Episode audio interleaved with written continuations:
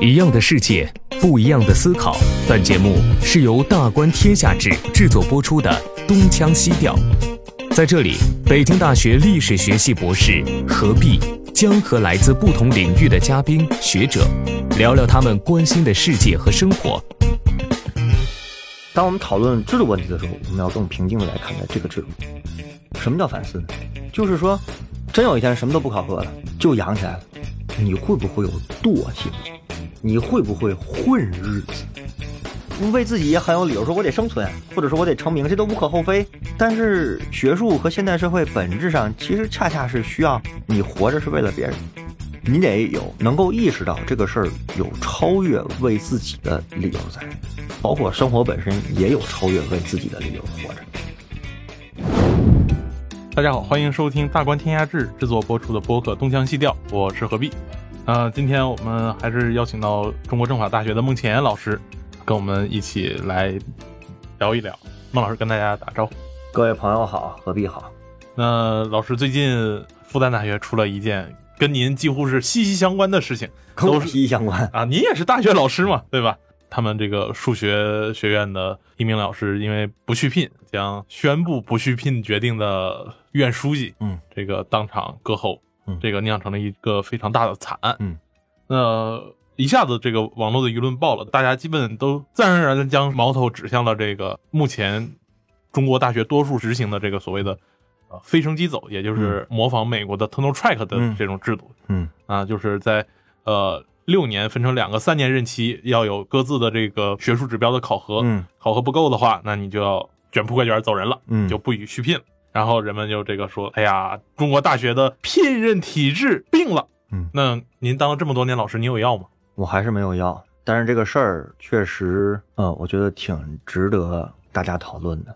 我不了解数学系或者数学学科的规律，呃，我也不认识这些当事人，我也不了解复旦的学校体制。但是我觉得这事儿本身，包括后来的我们舆论的反应，我觉得都是挺值得大家讨论一下的。首先，飞升即走这个事儿，嗯，有非常多的讨论，我就不在这展开了。就是说，关于这个 tenure 的制度，美国是怎么做的，西方是怎么做的，中国是怎么做的啊？说我们跟别人不一样，甚至有一些词说东施效颦。我想，可能要相对更平静的，我指的更平静，不是说面对这样的悲剧，我们无动于衷。当我们讨论制度问题的时候，我们要更平静的来看待这个制度。我本质上呢是觉得飞升即走，我不讲正确不正确。我觉得飞升即走是有道理的。您觉得这样一个打破老师铁饭碗，因为之前大学教师是事业编，你基本一进学校没有学术成果，学校也没办法开了你。然后只要不犯基本的这种伦理错误或者是犯罪呀，呃，事业单位是不会把你这个开走了。嗯，其实引进这个 tenure track 呢，是一个说白了吧，就是个绩效考核制度。对，绩效考核制度打破了铁饭碗。但是比较有意思的是，对比一下。美国当初实行 tenure track 制度呢，反而是跟中国的这个意向是相反的。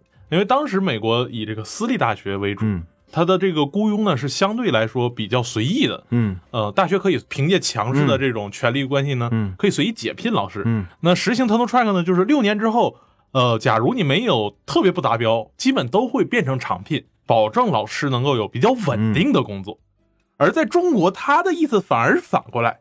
是因为之前老师的工作太稳定了，现在说我要用这样的绩效考核去来，对的，把你激活起来。我同意你说这个，这是一个基本的事实，是这样的。包括 tenure track 的这个起源，在中国的也是这样的。但是我觉得这里面问题牵扯到另外一个问题，嗯，就是什么是大学老师的绩效？就是我觉得这是一个核心问题了。呃，什么意思呢？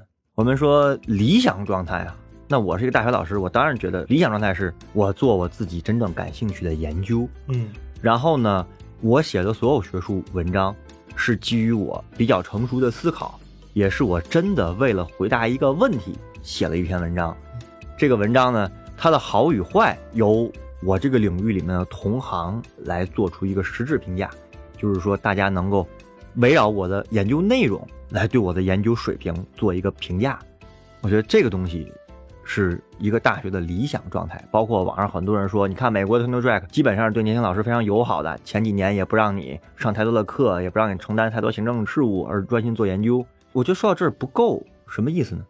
同行评价那个标准在每个评价人的心里，对吧？对，特别是文科，尤其是文科，在每个人的心里，就在每个评审人的心里，那要求这个评审人首先有基本的职业伦理。简单的说吧，我跟你私人关系不好，我们俩同在一个领域里面，但我不喜欢你这个人，但是论文拿过来了，我就不喜欢你这人，你这人有身上有各种各样的性格缺点，或者是跟我脾气不相投的，我就不喜欢你。我们平常也没有什么交道，但我们又做同一个领域，我的观点甚至跟你相反，但是你的论文拿出来，我看我觉得，嗯，这符合学术水平，OK，我认。就是我们自己啊，想一下，且不是在中国的教育领域，也不是在高校，在我们的几乎所有领域里面，这种东西有多大程度上可以存在？在中国人正常的生活状态下，这种东西应该是不存在的，是是或者叫很难存在，对吧？对，概率很小，它概率很小。那所以我们就变成了一个什么呢？就变成了一个我们的 tenure track。那怎么办呢？就是我们的飞升一斗经常是跟发文量、刊物级别什么这些是挂上钩的。为什么要靠这个呢？核心原因是，似乎靠这个就能够规避掉那些走关系呀的同行评价，似乎可以。刊物有不同的级别，你发表在高质量刊物上的人有他的学术制度，刊物的发表制度跟学术守门人水平不会太差。我们心里面是这样一个认定。我刚才说的全都是理想状态啊，但是反过来说，我们又有多少身处在高校体制中的学者，真的给你一个这样理想的环境，你是踏踏实实做研究？而不是彻底躺平，我觉得这个问题我们也需要反思。什么叫反思呢？就是说，真有一天什么都不考核了，就养起来了，你会不会有惰性？你会不会混日子？我我讲的是心里话。为什么？因为同样的问题，我们也可以扪心自问：今天还在高校从事学术研究学者，还有多少发自本心的、出自对学术研究的热爱？我们今天特别喜欢把问题化约了，制度出问题了，所有的制度都是靠人来执行。前几年网络上经常有学术不端事件，就是为了刻意发文章、发文做各种各样的手脚，包括有的论文收版面费，甚至有些人为了发文章剽窃，使唤学生给自己做研究，然后自己挂个名，这种情况很多都有。前两年也一直在报，所以中央才破五维嘛。当时出现这样的学术不端事件的时候，大家就有讨论。讨论说，很多讨论一个主流声音就是制度不好。我承认，单纯数数的制度评价是有问题，绝对有问题。这个我想这是大家的常识。但我有时候有一次我们聊这些事儿，我有点忍不住了，我就说：“我说我问一个问题啊，我说我们面对的是同一个制度，为什么你不剽窃？为什么我不剽窃？为什么他剽窃？我们面对是同样的制度环境，为什么个人的选择会不一样？对，这其实是个核心问题。就同样，你说我们今天不搞非常激斗，我们搞严进宽出。什么叫严进宽出啊？就是你想进高校当老师，非常非常难，比今天要难得多。其实今天已经很难了，但要比今天还难。进来以后，你想干什么干什么。我们设想一下，如果真这么搞，会有什么可能的结果出现？会不会出现一大堆躺平的高校老师？可能有人说，你是以小人之心度君子之腹。但是我想，每一个学术研究的从业者，还有多少人在进入这个岗位的时候，还能想起马克思韦伯那篇著名的演讲？以学术为业，可能都会背，但谁真还按那个去做？什么叫按那个去做？我们说，本来发表 paper、发表著作、写书这些东西，应该是学术研究的副产品，或者说是学术研究到一定程度不得不产出的一个自然产品。我们今天还有多少人进入这个领域，愿意享受这个自然的过程，而不把它变成一个我必须出现的过程？如果你的心不是这样的，给了你一个宽松的环境。你难道不会同样变成一个投机主义者吗？只不过把投机的环节从过去的考核变成了今天的入职嘛，对吧？所以我说，我们实行什么制度是要去看我们其实某个制度实行的时候，都是对普遍的人心状态有一个内心的判断。这是我说，飞升即走是有一定道理的。我不说绝对对，某种程度上可能他会觉得，哎，是不是很多老师很长时间啥也不干？对学术研究真正的推进没有贡献，甚至你也没有那个内心的热情。有人说热情怎么看的？怎么判断？我觉得判断一个人对学术研究的热情，大概只有两个东西：一个是看你拿得出手的研究，你认为哪个研究是最成熟的，你的最具能代表你学术实力的，这就是盛行于今天西方学术世界的叫同行代表作评价，这是一种；还有一种，当你觉得这个里面有太多人情啊什么的因素在里面的时候，那你几乎只剩一种，就只有数数分级别数数。否则我怎么去判断一个人的内心？人心是最不可测的。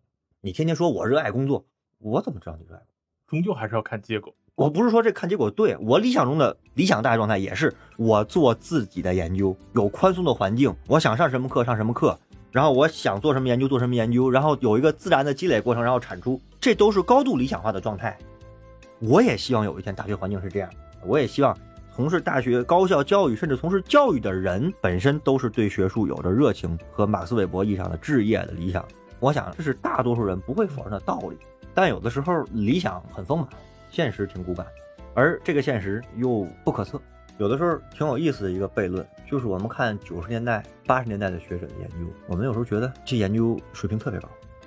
我就经常有时候跟我学生说，我说我们都很难想象，嗯，在一个没有电脑的时代，怎么写一篇博士论文，怎么写一本书，那是要抄的，尤其是文科，文是文科，那是要做读书卡片的，一呃一个字一个字写的。而今天我们有了电脑，有了键盘，写作变得很容易。啥意思？我不需要经过大脑的思考，写错了就删嘛。但是这是两种状态。那个时候的学者，他需要字斟句酌，需要思虑成熟，需要沉淀很久。我就不说姓名了。以前有个老师闲聊的时候说起过，说想想以前大学工资没那么高的时候，好像也挺好，因为他筛下的那部分筛选下来留下来的人，其实是真的就是对这个东西感兴趣，对物质没那么高追求。当然，我作为大学老师，当然希望工资待遇越高越好一点。但是我不知道大家能不能明白，我说的这是一个悖论。所以我在这件事情的时候，我并不会去判断，单纯的下一个论断说非升即走是好还是不好。每一种制度实行的时候，都有它特定所面对的状况，也有这个制度执行者他对总体情况的一个判断。我们可以围绕这个判断的正确与否展开讨论。但是飞升即走本身好不好，我觉得这事儿需要比较冷静的来看。我觉得其实比较理想的状态是针对不同的学科，能够真正的尊重不同的学科的规律。什么叫规律？有些学科就是看上去无用的、长周期的，就别数数了。缓慢的工作，它就是这样的，它需要非常深的理论积淀，阅读非常多的书，慢慢的思考，一点一点产出。但有些学科，它就是要和现实的效益和功用挂上钩的。你用同一个标准去来衡量多样的学科，终究是有问题。我们有的时候对于标准的焦虑太着急了，就是说到底怎么评价，大家都很着急。其实大可以按照多样的方式来处理。而且我还是那句话，没有哪个制度是天然完美的，关键还是看制度执行中的人。而且像飞升即走这种制度，也不是在每个高校里都执行得下去。也不是在每个高校里都能严格的执行，因为这个和高校的整个的自己的定位啊、它的实力啊、它的风格啊有一定的关系，包括管理者的是否强势，跟这都有关系。不是我们想象的那样，这东西就是如此没有人情味儿，然后就全国高校的飞升即走都是一样的，就不不是这样，它非常多样化。嗯，这个是我们需要比较冷静的来看待这个问题，尤其是。每一个高校老师的从业者，在对待学术研究这个问题上，要能够比较本真的面对自己。你可以不对别人讲，但我觉得好好的要扪心自问自己一下：我到底为什么当老师？我是因为他是个饭碗，还是因为他能够给我带来名利，还是真的对这个学科感兴趣？我觉得这可能是每一个所谓学术研究的从业者，在这个时代需要叩问自己的。啊，你这话你不用对别人讲，但你要叩问一下自己。面对像复旦这样的事件和飞升即走这样的话题或这样的热点事件啊，我觉得其实每一个像我这样利益相关的人，在去做评判之前，先要问一句这个事儿，问完了再来评价这个事儿，这是我的真实看法。那再回到这件事儿，对于事情的这个解释呢，其实也是分成不同的方向的。嗯，除了对飞升即走本身的一个质疑呢，更多说认为飞升即走目前造成了给教师过大的压力。嗯。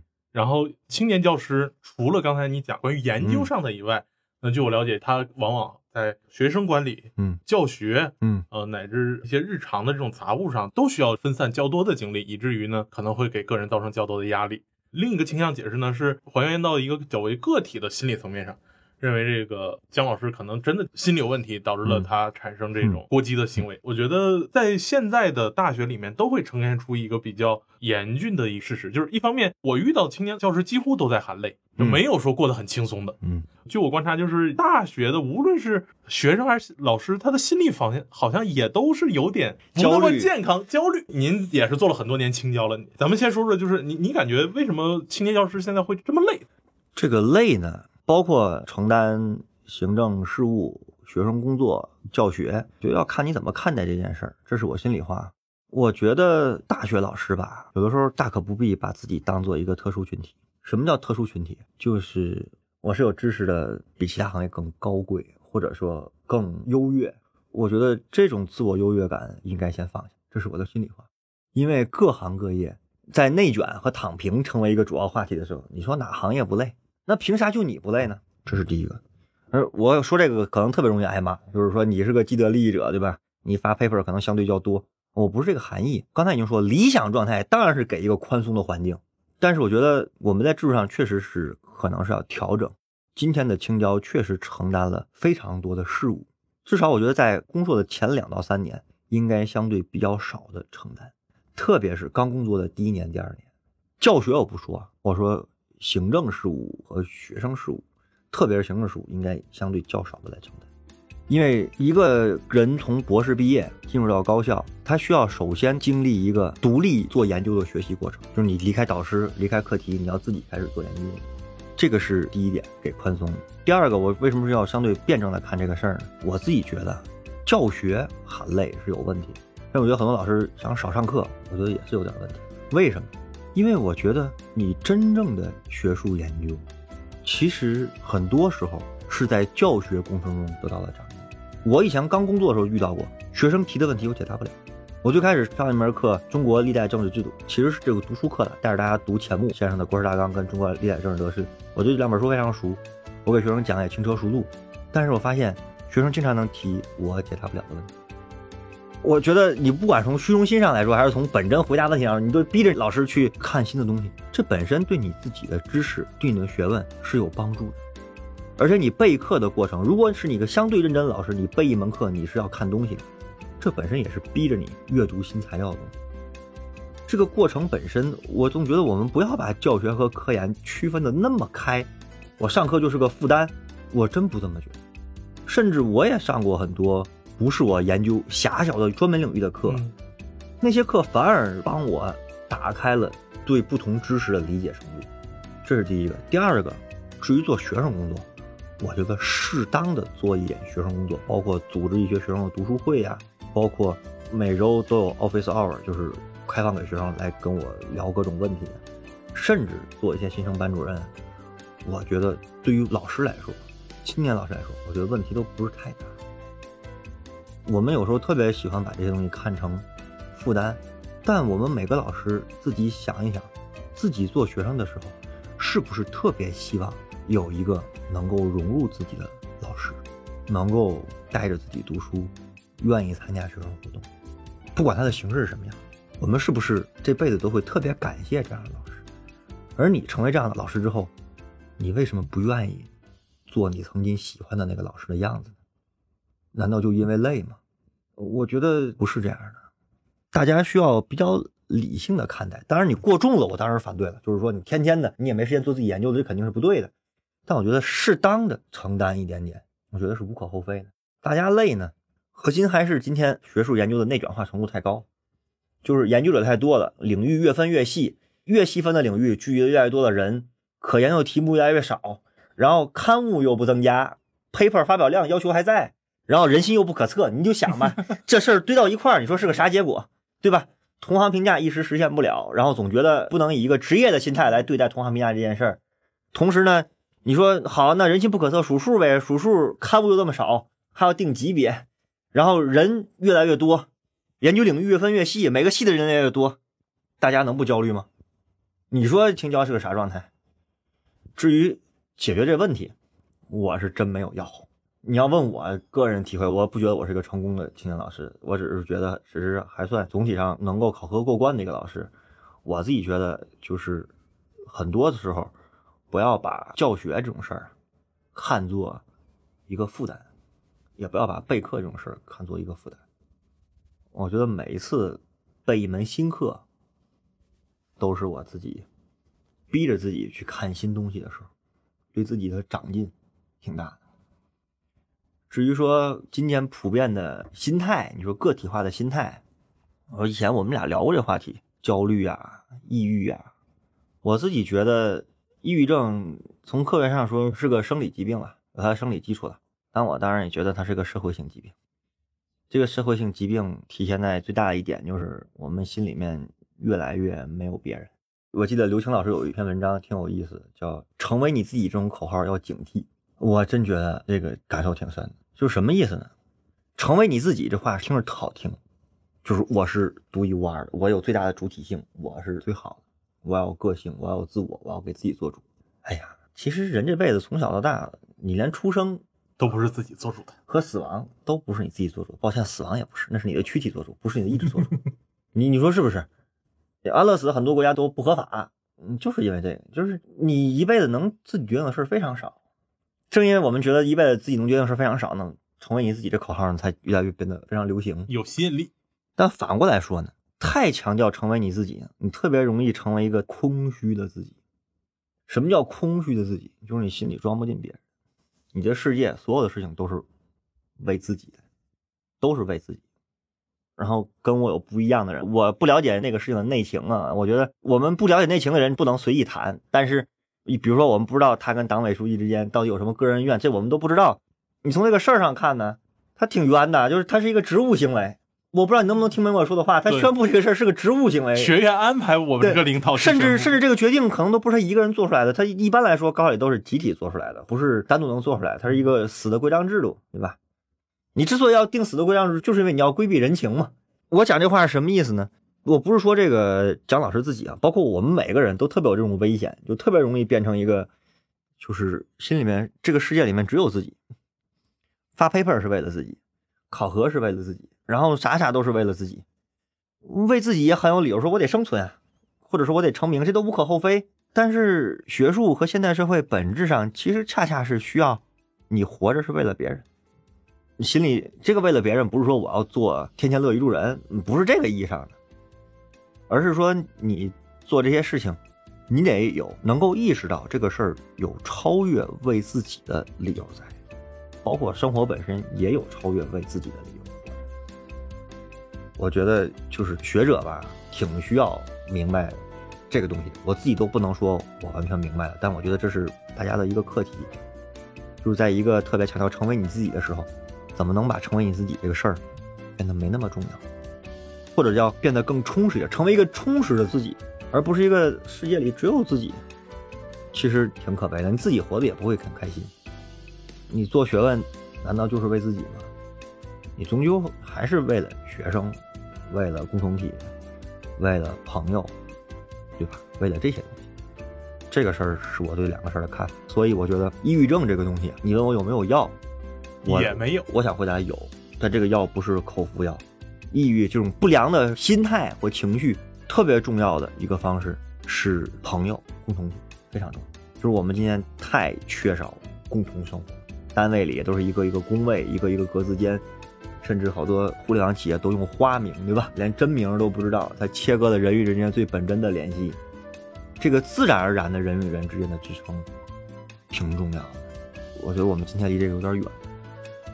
非常感谢孟老师今天给我们分享了关于飞升机走，以及特别是在这样一个生活状态下，我们青年学者，甚至我们每个普通人在现代社会里生活的一个状况，怎么去给自己服用一剂更合适的，能够让自己生活的更加正常的一剂药。谢谢孟老师，哎，谢谢大家，谢谢何必。